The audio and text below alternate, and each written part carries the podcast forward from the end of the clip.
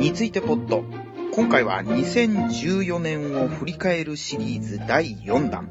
テーマは屋敷高人です。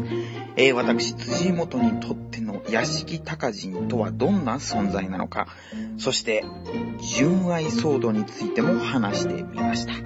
それでは早速その模様をお聞きください。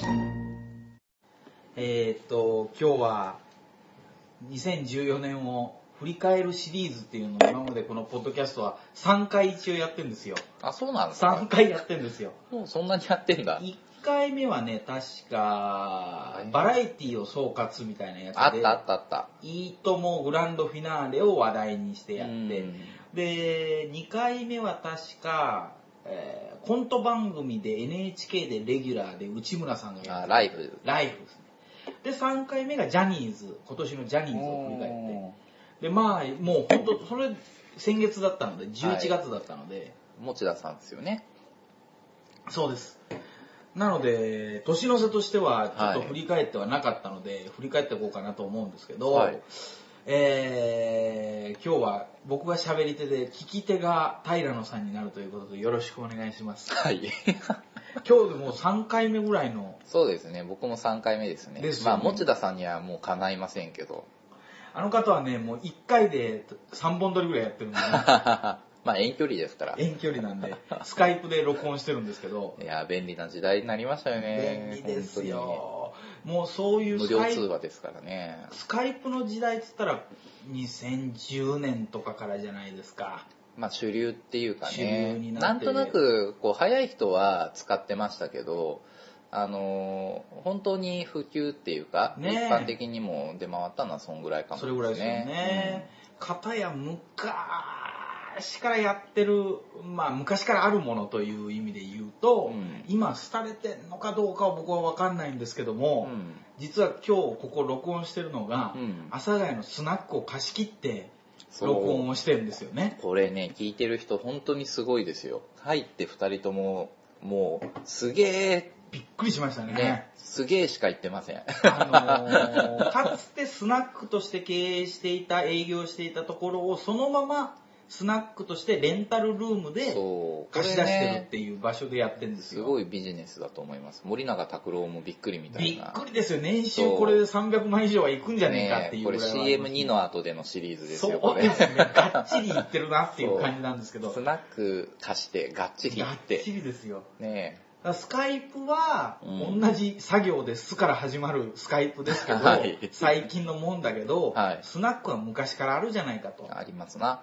で、僕今そのスナックのですねう、ん貸しスナックのカウンターの中に座ってるんですよ。そう、これもちょっと変な感じで、もうなんか入った一発目が、高人や言うてね。そうなんですよ。あの方の場合は名番組で伝説の番組としてあったのがバーっていう番組ですね。高人ノーバー。高人のバーっていう番組があって、まあそこでの高人のポジションに今僕がいると。ねえ。で、お客さんの立場として平野さんがはい来ていただいてると。はい。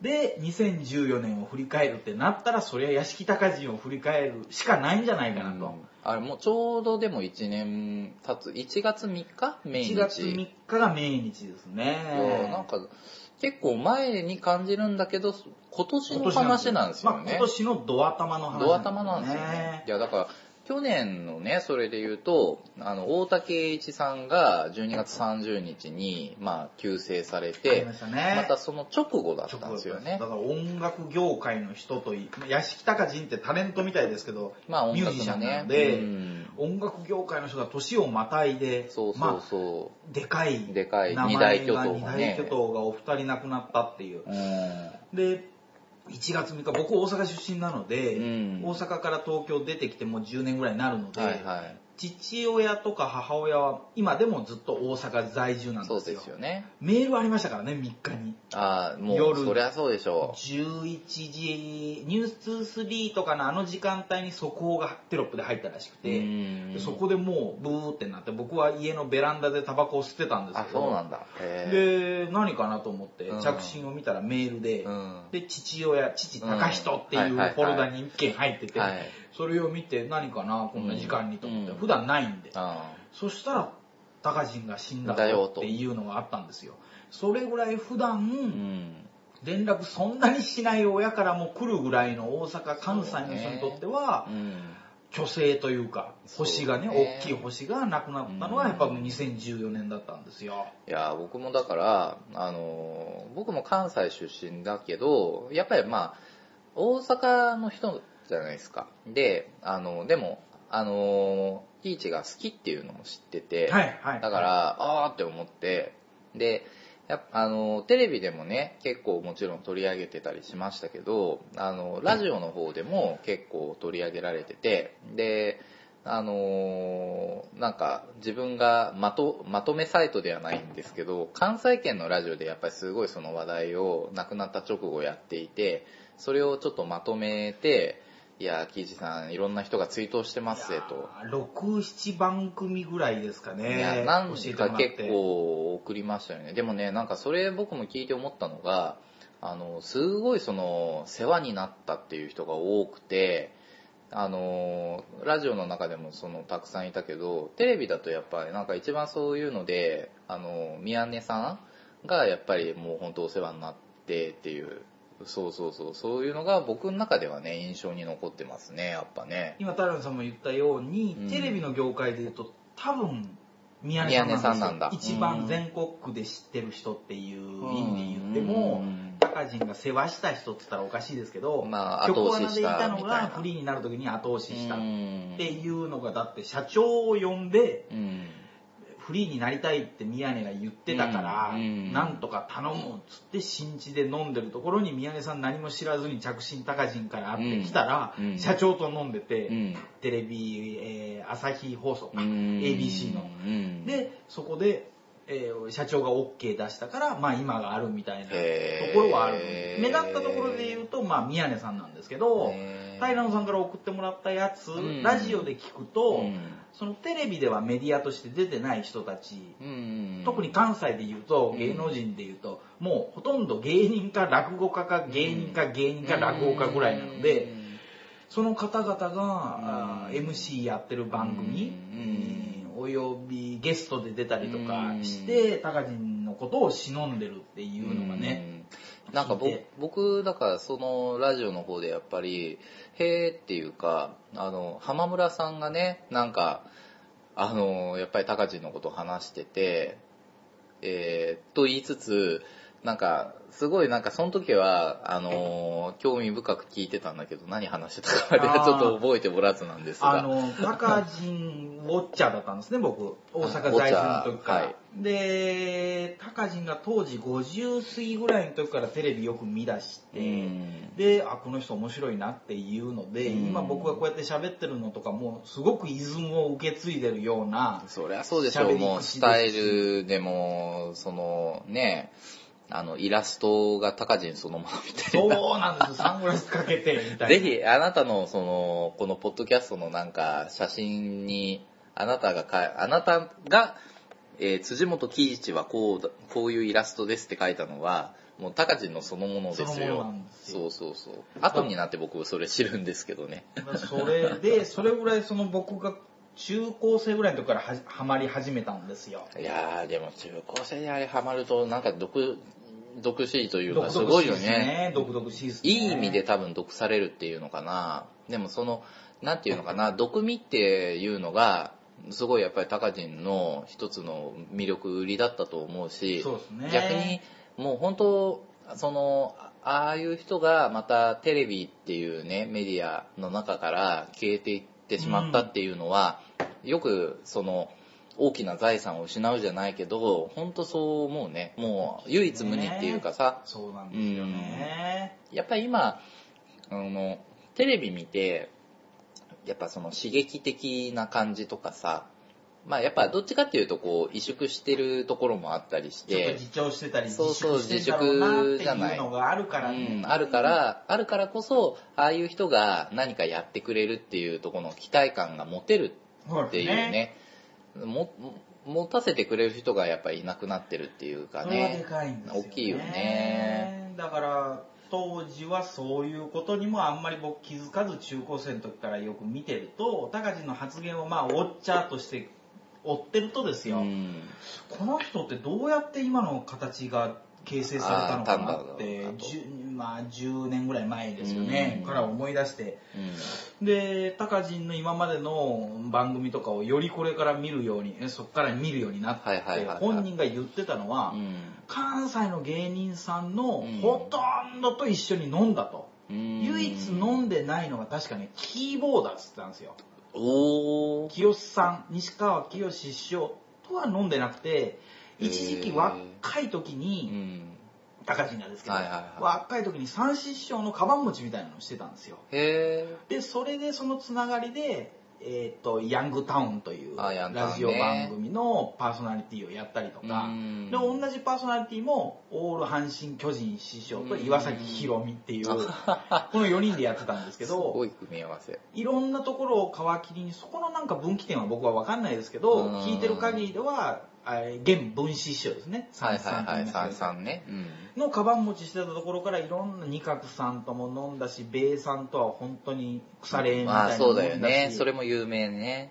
いろんな方々と関西でテレビで、ラジオで活躍してる人とは飲んでた飲んだぞと。うん、で、僕の頭の片隅にぽっこりと一人の名前が浮かんだのが誰かっていうと、うん、さっき平野さんが言った浜村淳さんだですよ。あそうなんですか。どういう関わり合いがあったのかなと思うんですよ。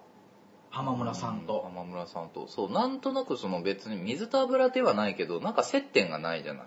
二人とも、もうそれこそ関西のテレビ、ラジオで見かけない日はないっていうぐらいの勢いなんだけれど、マジ、でもなんだろうね、浜村さんの、ちょっと今こう話しててもう一回聞き直してみたいんだけど。僕覚えてるんですけど、ね、覚えてるんですか？浜村さんの、えー、っと、ありがとう浜村淳の屋敷隆人ツイートが確かね、うん、10分か15分ぐらいの音源だったんですよ。結構長かったよ。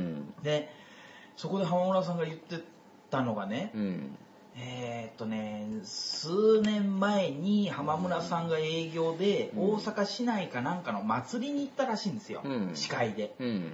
そしたらそこの祭りを取り仕切ってたのが高人の母親だったんですって。へで、浜村さん、全然接点はないんですけど、高人と浜村さんは。でも、うちの息子がお世話になってますっていう風な声をかけてくれたんですよ、あそこのお母さんがって。で、浜村さんは知ってか知らずか知りませんけど、絶縁されてんですよ。家族から。ああ、そうね。高地そうね。それは知ってる僕。うん。18君ぐらいの時に、飛び出してね。飛び出した時に、お父さんがゴンザブローっていうらしいんですけど、歌手だったかなそれが、新聞記者に高地がなりたいとお父さんに言った時に、まあ、某新聞に入るみたいなことを言ったら、うん、そんなところにやる入るんだったらもう人間じゃないからやめてしまえみたいなことを言ったと。うん、で、翌日の朝、うん、ああ、そう言ってんだな、親父は。お母さんどう思う、って聞いたらお母さんが、まあ、お父さんああ言ってるからもうあんたは出ていかないとしょうがないわっつって30万渡して出てかしたんだですって。でそっからは知りませんよ。そっから多分交流はあったんでしょうけど高人の口から吐き出される母親像みたいなのは、うん、えー、もちろんギャグとしても使いますけど、うん、あんまり好きなんじゃないだろうなと思ってたんですよ、うん、ウォッチャーとしても。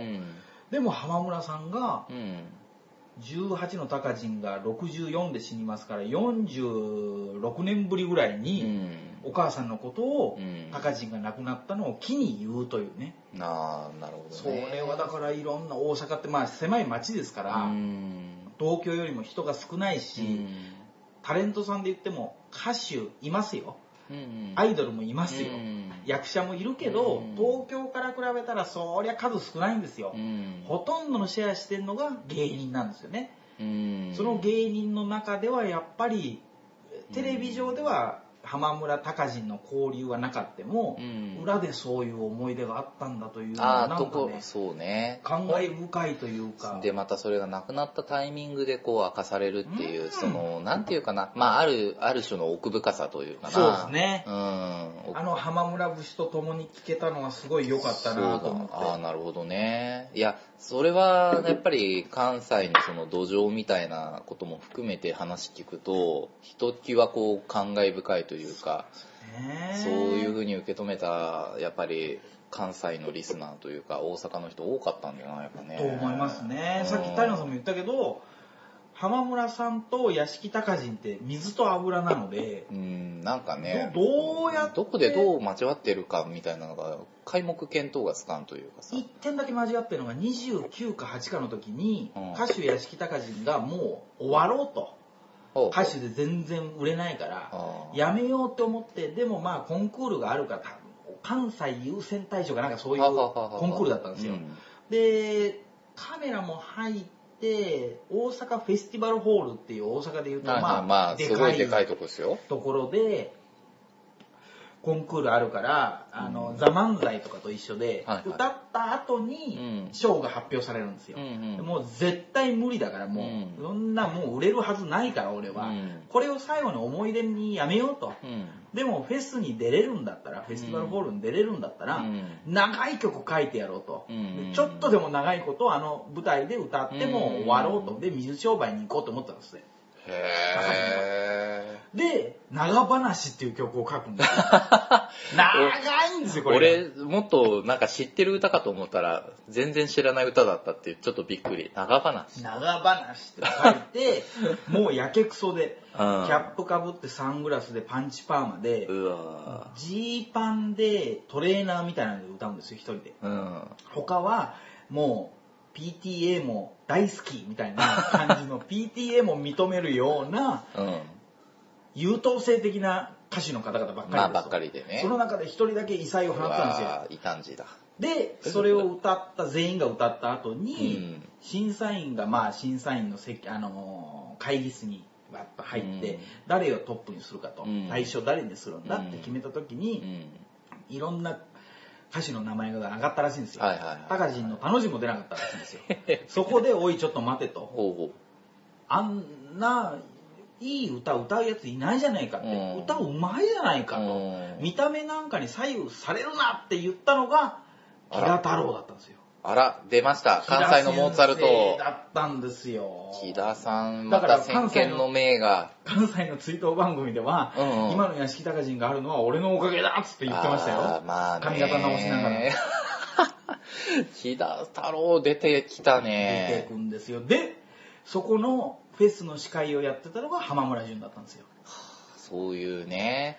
なんかでも、ほんとそうそうたる、その関西を代表するメンバーが認めた人だったっていうのも、そうなんですよ。改めてわかるね。そこうなんか話聞いてると。だ高人が亡くなったのがさっきも言いましたけど64なので30えね20 30年ぐらい前の話ですね64なんてまだまだね、若いですよ若いよね。だからねそれだけ、えー木田太郎屋敷隆人浜村淳っていう言葉というか人名うん。タレントに馴染みはやっぱり関西人あるんですよ、うん特に大阪人はあるんですよねあるよね。でそうなった時にうん。やっぱ高人が亡くなったっていうのは今年の出来事としてはとてつもなくでかくてねその、喪失感たるや。大きいと思いますね相当あるじゃないですか。でも僕、その、やっぱり、あの、亡くなったっていうその大きさもさることながら、その、やっぱりそのリスペクトみたいな部分とかね、その、個人のその意思を継いでっていうので、名前そのままで番組残ってるっていうのも、これはすごいよ。ねどえらいことですよねこれだってないでしょ、そういう番組は。ないですね今まで聞いたことないもん。だって本人亡くなってるのに、その本人の名前そのまま活かして継続してるって、これはな、聞いたことないよね普通やっぱり終わっていくじゃないですか。普通に終わりますよ普通に終わるじゃないですか。やっぱまあ、それは見てる視聴者からしても、まあ、しゃあないなっていうか、そういうもんだなって思うし、だっていないんだものって。そう。でもそれ続けるってすごいよね。そこはねいろんな多分あるとは思うんですよ。うん。高人のっていうのをやった方がまあ、見られるぞとかね。全部生前やってた番組の視聴率がいいからやめることができないとかやめたくないとかいろんな思いはあると思うんです、うん。でも根本にあるのは、うん。どの番組も、えー収録の時は、うん。楽屋を作ってるんですって。屋敷隆人また泣けるね、そあー。だからそれもねいつまでそれやってんだっていう意見もでも出てるんですよ。れ。あ、実際？実際。でもねそれがやられるタレントさんっていうのはやっぱ珍しいじゃないですか。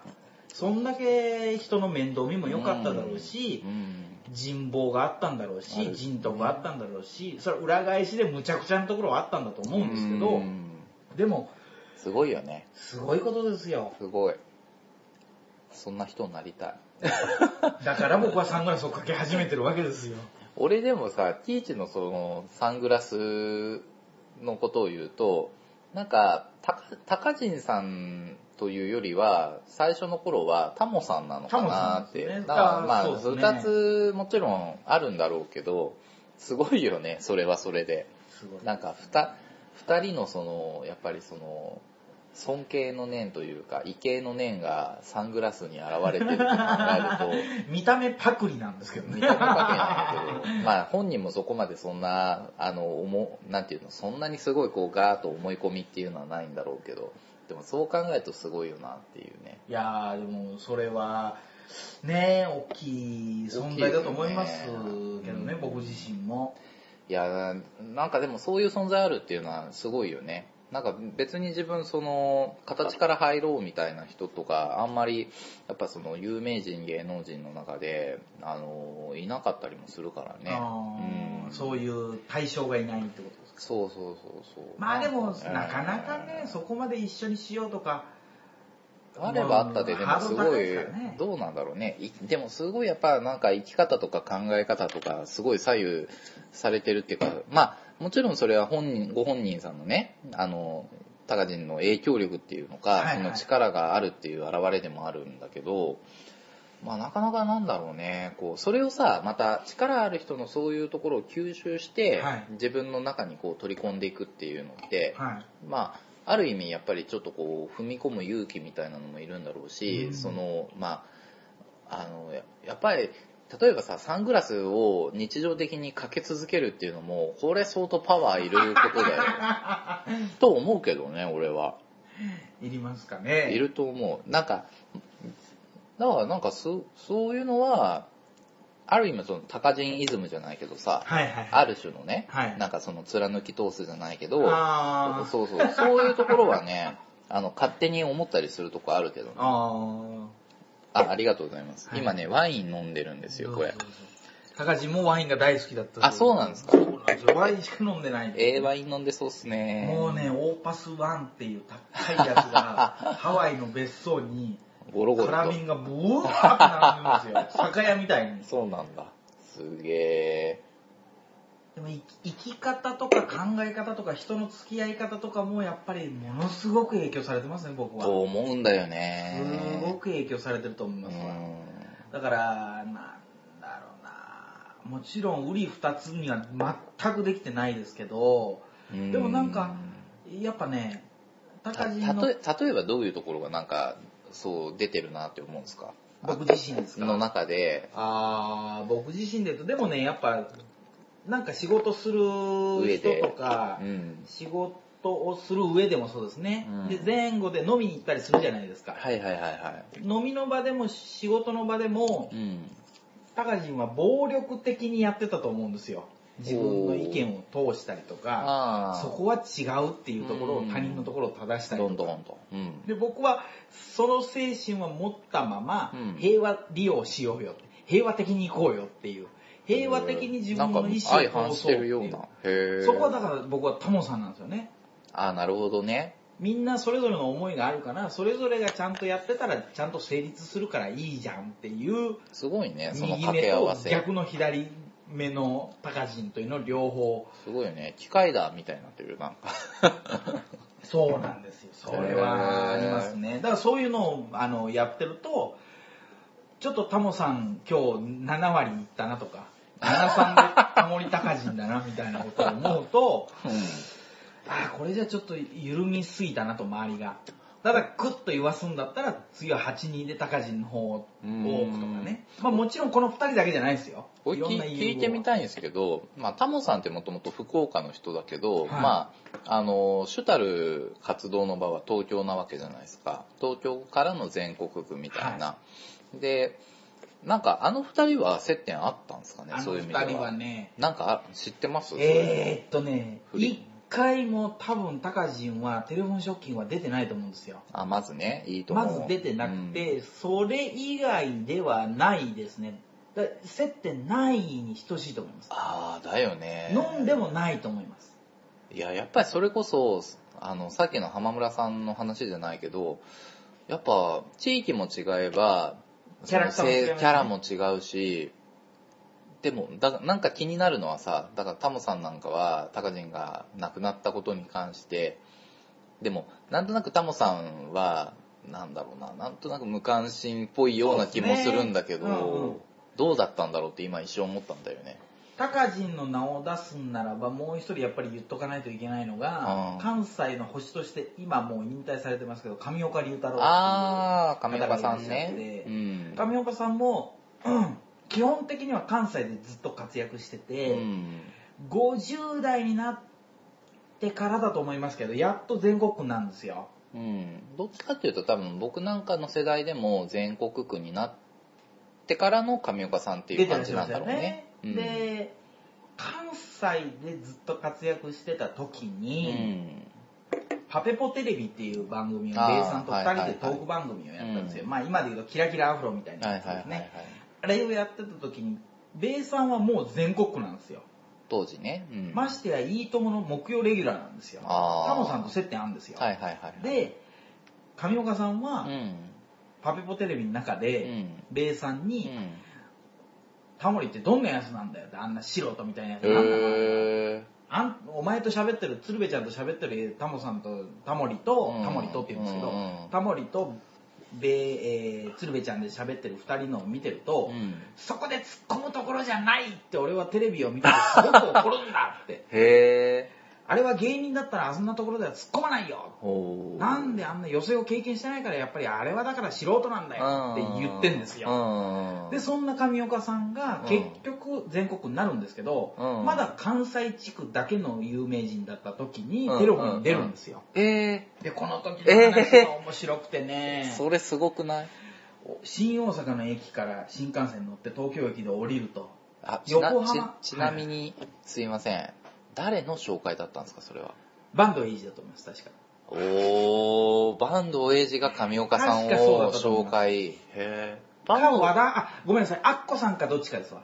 あ、アッコさんかもね。なんかバンドさんって、まあまあまあ、今はね、ああれですけど、なんか上岡さんとの接点っていう意味では何かあったんですかね？なんかはあります。はあるんですすごく、仲いいバンドさんが、この株はええでーっつって、いろいろこうやってたりとか、一緒に番組やったりとかもあるんですよ、ね、ああるんで。確かその時僕今言ってたのは、アッコさんからだったと思います確か。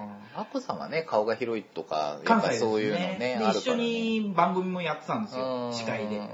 で、それで、あーと行くと。テレフォンに行くと。その時もパペポで、その後、収録後に、えっ、ー、と、いいとも後に、テレフォン後に言ってたんですけど、うん、もう、新大阪で、うん、えー、新幹線乗って、うん、その京都ぐらい過ぎて、名古屋ぐらいまで過ぎた時は全然平常心なんだけど、新横浜行った時ぐらいからムカムカしてくると。なんでこんな東京なんだか来なきゃいけないのと。大阪だけで別にいいと思ってんの。何なんだよと思って、で、アルタにどんどん近づいていくわけじゃないですか。じゃあ、なんかあったらもう、例えばスタッフ、うん、プロデューサーとかが来たりとか、AD が迎えに来て、うん、態度が悪かったらすぐ帰ろうと。へもうなんか理由につけてすぐ帰ろうと思ってたんだよ、つべちゃんって言うわけですよ。そしたら迎えに来た AD も態度がいいし、怒れじゃないじゃないか。まあ AD はまあまあこんなもんだけど、プロデューサーがちょっとでも失礼なこと言ったら、うん、まあよくぞいいともに出れましたねみたいなこと言ったらもう帰ってやろうと思ったら当時のあの横澤さんですよ。はいはいはい。亡くなりになった。カニオカさんってもみ手できたらしいんですよ。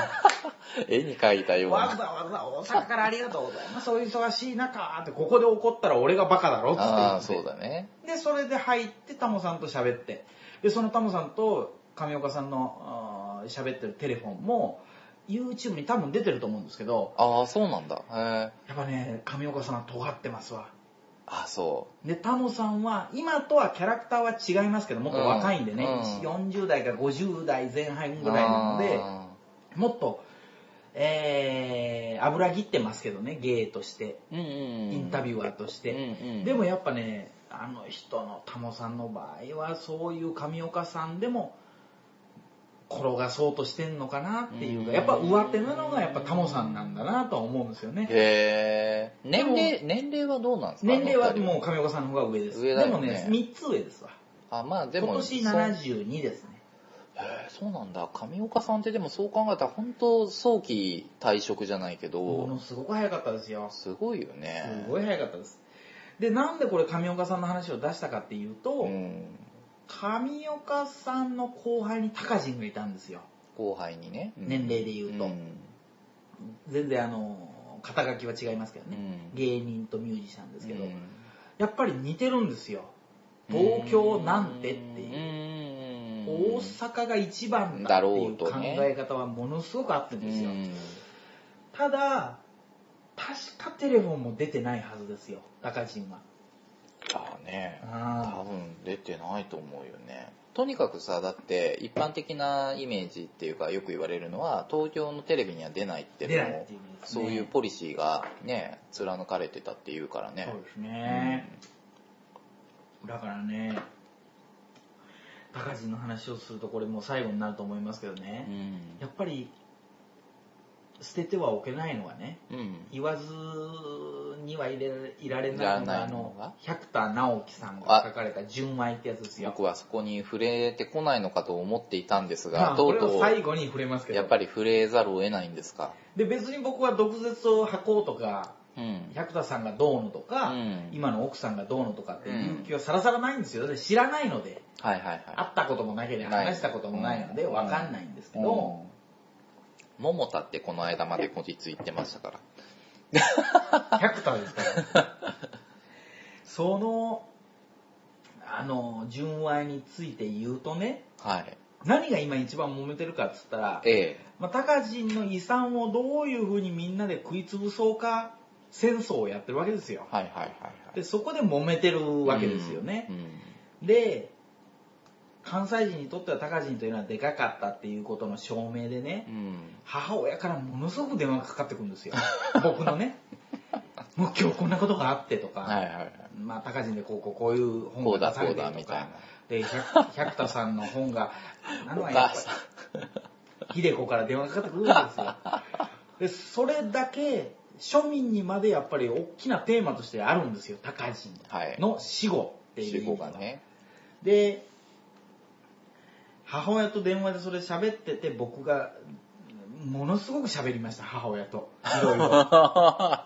いや高人はこうこうこうだからとかね、うん、えー、百田さんも別にそんなに倍お金目的じゃないんじゃないとか、はいはい、フェアな立場として東京に出てきてるので客観的なね。でそこで出た結論は今日言いたいなと思ってるんですけど、はい、その結論何かっていうと、はい、やっぱり高人ものすごく小心者で気を使う人間だったらしいですけど、うん、一般的なイメージパブリックイメージで言うと酒飲んだら暴力的になってものすごく怖い存在で、あんだけのまあ周りをむちゃくちゃにかき混ぜる人だったんですよね。それを死後1年経とうとしてるこの時期にまで、周りの人々をかき混ぜてるっていうのは、これ高人しかできなかったんじゃないかなっていう僕は一つの結論なんですよ。なるほど。これあれですよ。もう有名な古事成語に例えるなら、死せる孔明生ける中達を走らすですよ。死せる高人。生き、生きとし生ける人々を。走らす。的なね。そういうことだと思いますよ。それがね、最後まで、えー、純愛というあの、本が出てね、高人の。あれ買う、か買って読んだ方がいいんですかね？いや、買わなくていいと思う。もうすでに売れてるんでいいと思うんですけど。ブックオフ行ってみようかな。近所になんかあったんだよな、ブックオフ。ブックオフは、ブックオフで買うのはおすすめしますわ。ねえ。うん。100均とかにありそうじゃない百田さん。もう、だから僕はね、そこを思うんですよね。うん。あの、そこまでのキャラクターだったんだって。あまあ、高人がね。周りを、ぐちゃぐちゃにするような、ややこしい騒動を巻き起こすような、やっぱり、えっ、ー、と、ひらがなでの屋敷高人というね、うタレントとしての。で、漢字の屋敷高人であれ、えーと、自分の本名なので、漢字としての屋敷高人はすごく気使う人だったとは思うんですけど、やっぱり人前に出てカメラの前で喋ったりラジオのマイクの前で喋る高人っていうのは、うん、ひらがなの高人は、うん、あんだけあもう泥沼化するぐらいのパワーを持ってたんだろうなと思うんですよ。だからいろんな意見あるんですから純愛があって、うん、今の屋敷高人は天国で泣いてると、こんなことになるつもりじゃなかった、それはでもね漢字の方だと思うんですよね。本名の方で。なるほどね。ひらがなの屋敷高人の方は、どうだやっぱ俺はすごいだろって思ってる部分もあると思うんですよ。だからそんだけ覚悟してないとあのキャラクターは生きてる時にできないと思うんですよね。そうね。良きことか悪きことかで言うと、こんだけ揉めてんのは悪しきことですよ。あでも、よしあしだけがいい悪いじゃないじゃないですか。魅力か魅力じゃないかじゃないから、まあね、僕はそういう意味ではあんだけ揉めてるのはさすが高人だなって母親に言いますけど、母親はもうやっぱり、いい女を選ばなかったのね、最後は高人はって言いますからね。ああ、また女性視点というか。また違うんでしょうね。うん、そうなんだね。でもなんか一般的にはやっぱアーク女っぽく言われますよね。言われますね。ねだからそれはしょうがないですよね。まあね別にどっちの肩を持つわけじゃないですけど。うん。なるほどね。そういうふうに僕はその、この一連の亡くなって1年弱ぐらいしてからのこの騒動はね、思ってるんですけどね。なんかでも、いろいろこう、真相っていうのはやっぱり気になりますよ。そうですね。これが、やっぱり今、いろいろ悶着起こしてるわけで、どう収束していくのかとか、なんか逆にその、これ、こういうやっぱり高人好きだったり、芸能関係のそういうゴシップ好きっていう人たちは、なんか、どうなの、もっと総ざらいしていくような気もするんですよね。真相を究明していくっていうか、はいはい、なんか人間ってやっぱ真実知りたいっていうのはあるから、はいはいはい、あの、なんか、それこそ最近こう年末年の瀬になって振り返る的なことで、はい、あのついこの間もなんか吉田剛さんがあのその純愛の書評をあのなんかどっかの、えー、新聞記事かなんかかな、はい、うん、書いたりとかその今年のそのタレント本でやっぱり気になったものトップ3の中に純愛みたいなこととか、まあやっぱりあのーなんか気になるでしょう、でも。これどう収束していくかみたいな。またその、どう収束していってほしいかっていうようなとこもあるかもしれないし。僕でももしかしたら、うん、そこでタモさんみたいなのが出るかもしれないですわ。平和主義。収束方法、確かに気になりますよ。気になるし、どうなるのかなとかは思いますけど、うん、でももうね、主人公いないので、うん、勝手にやってくれ口なしですからね。っていうのはでかいかもしれないです。僕の中ではね。中ではね。うん。確かにその、どうなってくんだろうっていうのはすげえ気になりますよ。それは否定はできないんですけど、ただやっぱり、それぞれ、あの、平野さんにもこれ聞いてらっしゃる方にも大好きなタレントさんとかミュージシャンとかいるじゃないですか。ええー、で、それ、そ方々が亡くなってからの話でうん、でそうなった時に死人に鞭打つなとまでは言わないんですけど、うん、その後の別に遺産とかに興味があったわけじゃないんですよ僕は。まあ僕もそういうことではないんだよね。その、生きてた時にまあなせた技というか、曲であったり喋りであったりキャラクターであったりっていうのが魅力的だったので、だから、まあ、元も子もないですけど、うん、しかも金もあったわけですから、そこにまあ、群がるっていうのは、ものすごく自然の原理なのかなとは思うんですよね。うん、で、そこがどうなろうと、もう、なんですかね。まあでも特殊ですよね。やっぱり、高人が若かりし頃に家飛び出してるっていうところで、あのー、なんかね、ちょっとこう、もう、その、そこから全てがなんかやっぱ始まってるっていうか、ね。ね。なんかそんな気がすんだよな、ね、まあある種の埋蔵金的なもんですよね。もうなんか考え方としては、うん、そうですね、うん、もうどうなってるか分かんない。分かんないですよね。一般人からすれば。それがま、ま、なんかあるように言って騒いでるけど本当にあんのかよっていう気もするし。分かんないですからね。そうそうそうそうそう。だから今日はポッドキャスト、まあほとんど年末年の瀬スペシャル第1弾ですけど、第4弾じゃなかったんですか？今年を振り返るシリーズ第4弾 いやー、年の瀬感ないんですよね。ないですね。またこのスナック自体がないですね。ないんですよね。真夏だって言われても。これね、こう羊のなんか置物が1個でも添えてればそろそろ新年だなっていう気はしますけど、全くそんなものはないですからね。あの、クリスマス感もないんですよ。ないですね。今ディスプレイ見えてるの、ちょんまげの お侍さんが、BS ですか？これ時代劇がバーッと映ってるんですよね。しかもモノクロームですからね。時代感ありますね。ねということで今日は今年振り返るシリーズ第4弾として、はい僕からこの、まあ、高人、屋敷高人というのは押さえておきたいなということでまあね喋らせていただきました。ねはい。また来年もいろんなことを振り返っていこうと思いますので、はい。で我々、僕も平野さんも、あとこの後来る、えー人々とあ、はい。一緒に忘年会しようと思いますので、これ一応録音しときますんで、はい。えー編集して、はい。編集という編集になるのか分かりませんが、高人の情報で言えないことをこの後喋り、そこを編集してあら、アップしたいと思います。はい。ということで、今日は屋敷高人について喋らせていただきました。平野さんありがとうございました。ありがとうございました。